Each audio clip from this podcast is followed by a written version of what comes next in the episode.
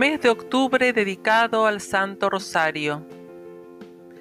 Lectura de fragmentos del libro El Rosario. Meditaciones para los 31 días del mes de octubre o el mes de María por el licenciado don Juan Luis III. Año 1894. Selección de fragmentos y lectura a cargo de Mariana Pérez de Durán. Día 29, capítulo 31. La Asunción de María Santísima a los cielos. Regocijémonos todos en el Señor, celebrando el festivo día en que honramos a la dichosa María Virgen, con cuya asunción se gozan los ángeles y cantan alabanzas al Hijo de Dios. Esta es la voz de la Iglesia al celebrar la asunción de nuestra Reina, el gran misterio de su exaltación a las alturas después de pasar por el sepulcro, a semejanza de la ascensión de su Hijo, Cristo resucitado. Este gran misterio, principio de los triunfos definitivos de gloria de la dolorosa, que, antes en su camino como el Mesías, ha bebido del amargo torrente, en gran manera interesa la ciencia y la piedad de los hijos fieles de esa reina de la Iglesia, y guarda espléndida proporción de sabiduría y de amor con los otros misterios de nuestra amabilísima y dichosa Madre. Sí, todo es armonía y magnificencia en esta maravillosa obra maestra del Dios de piedad.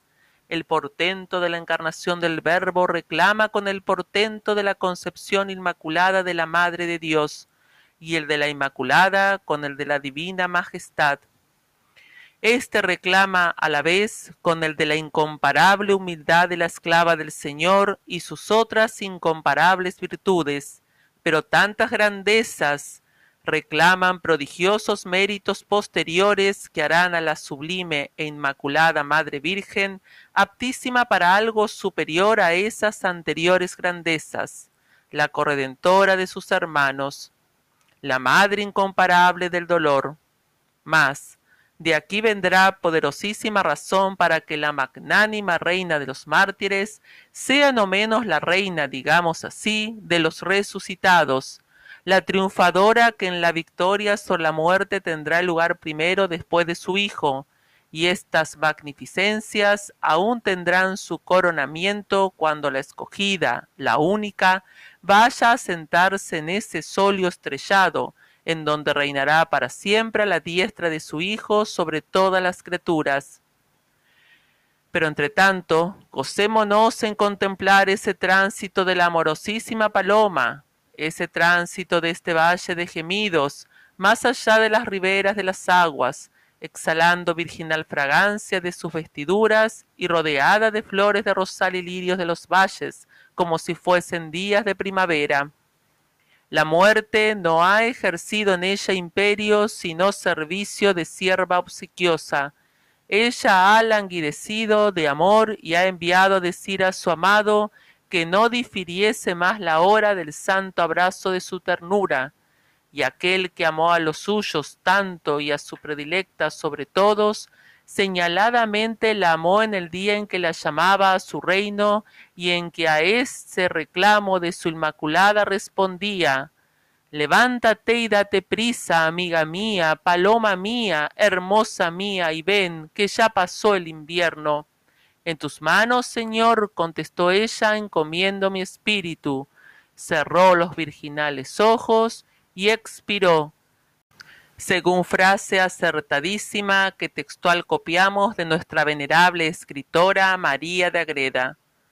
Los apóstoles congregados de todas las partes del mundo rodean el hecho santo de la reina, y el cielo ha descendido a la tierra en ese cenáculo en que la sabiduría, la omnipotencia y la ternura del Padre, del Hijo y del Consolador han obrado tantos prodigios los ángeles entonan cánticos ya próxima a expirar la reina, los cánticos de Salomón y otros nuevos, una fragancia divina y la música celestial se dejan percibir hasta de los extraños a la santa casa, moradores próximos a ella.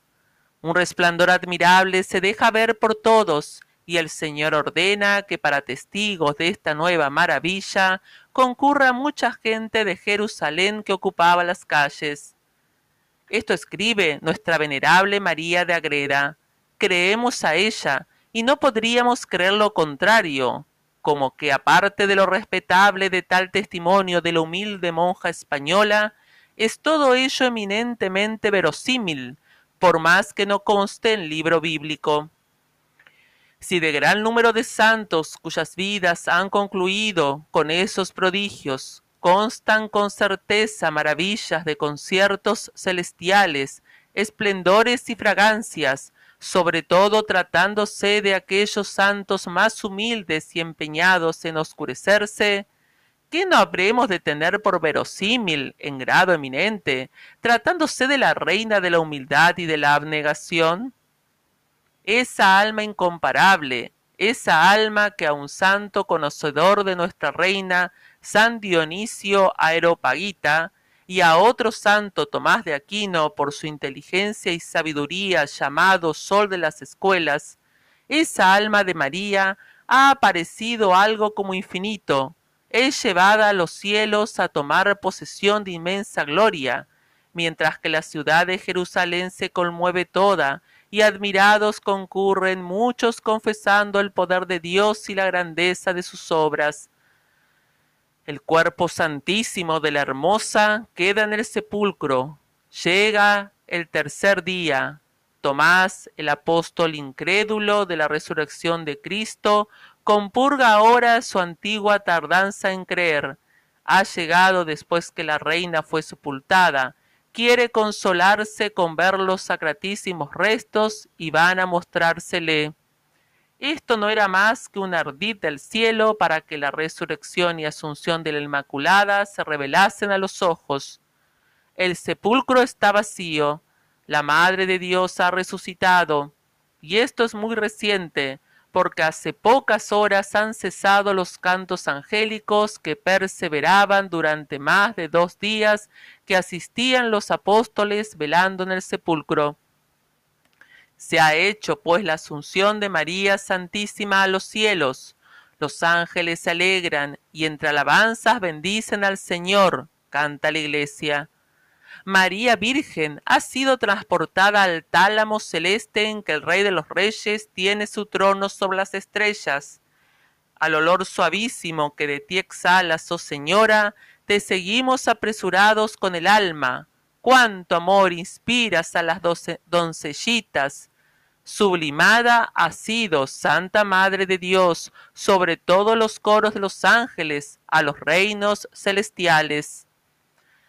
Cánticos son todos con que la Santa Iglesia Católica, en la gran fiesta de la Asunción, no cesa de hacer justicia a la Madre de Dios y al Hijo de esa Madre, y que en esa justicia jamás agotará las alabanzas debidas a tan gran Madre de tan gran Hijo, pues no sería tal Madre ni sería Dios tal Hijo, si la alabanza de ellos conociese términos o límites.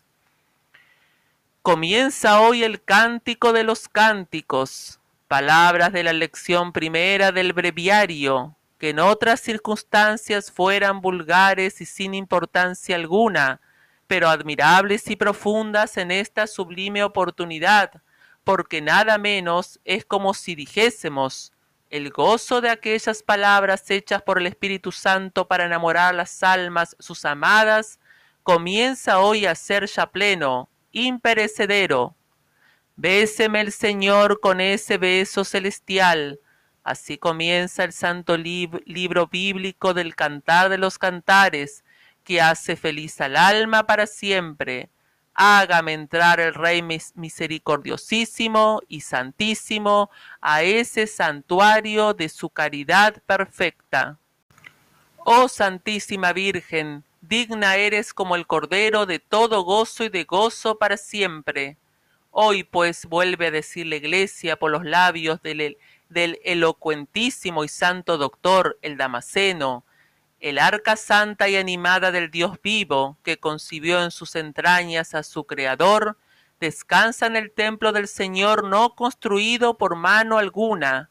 David canta a su hija y los ángeles conciertan con él sus coros.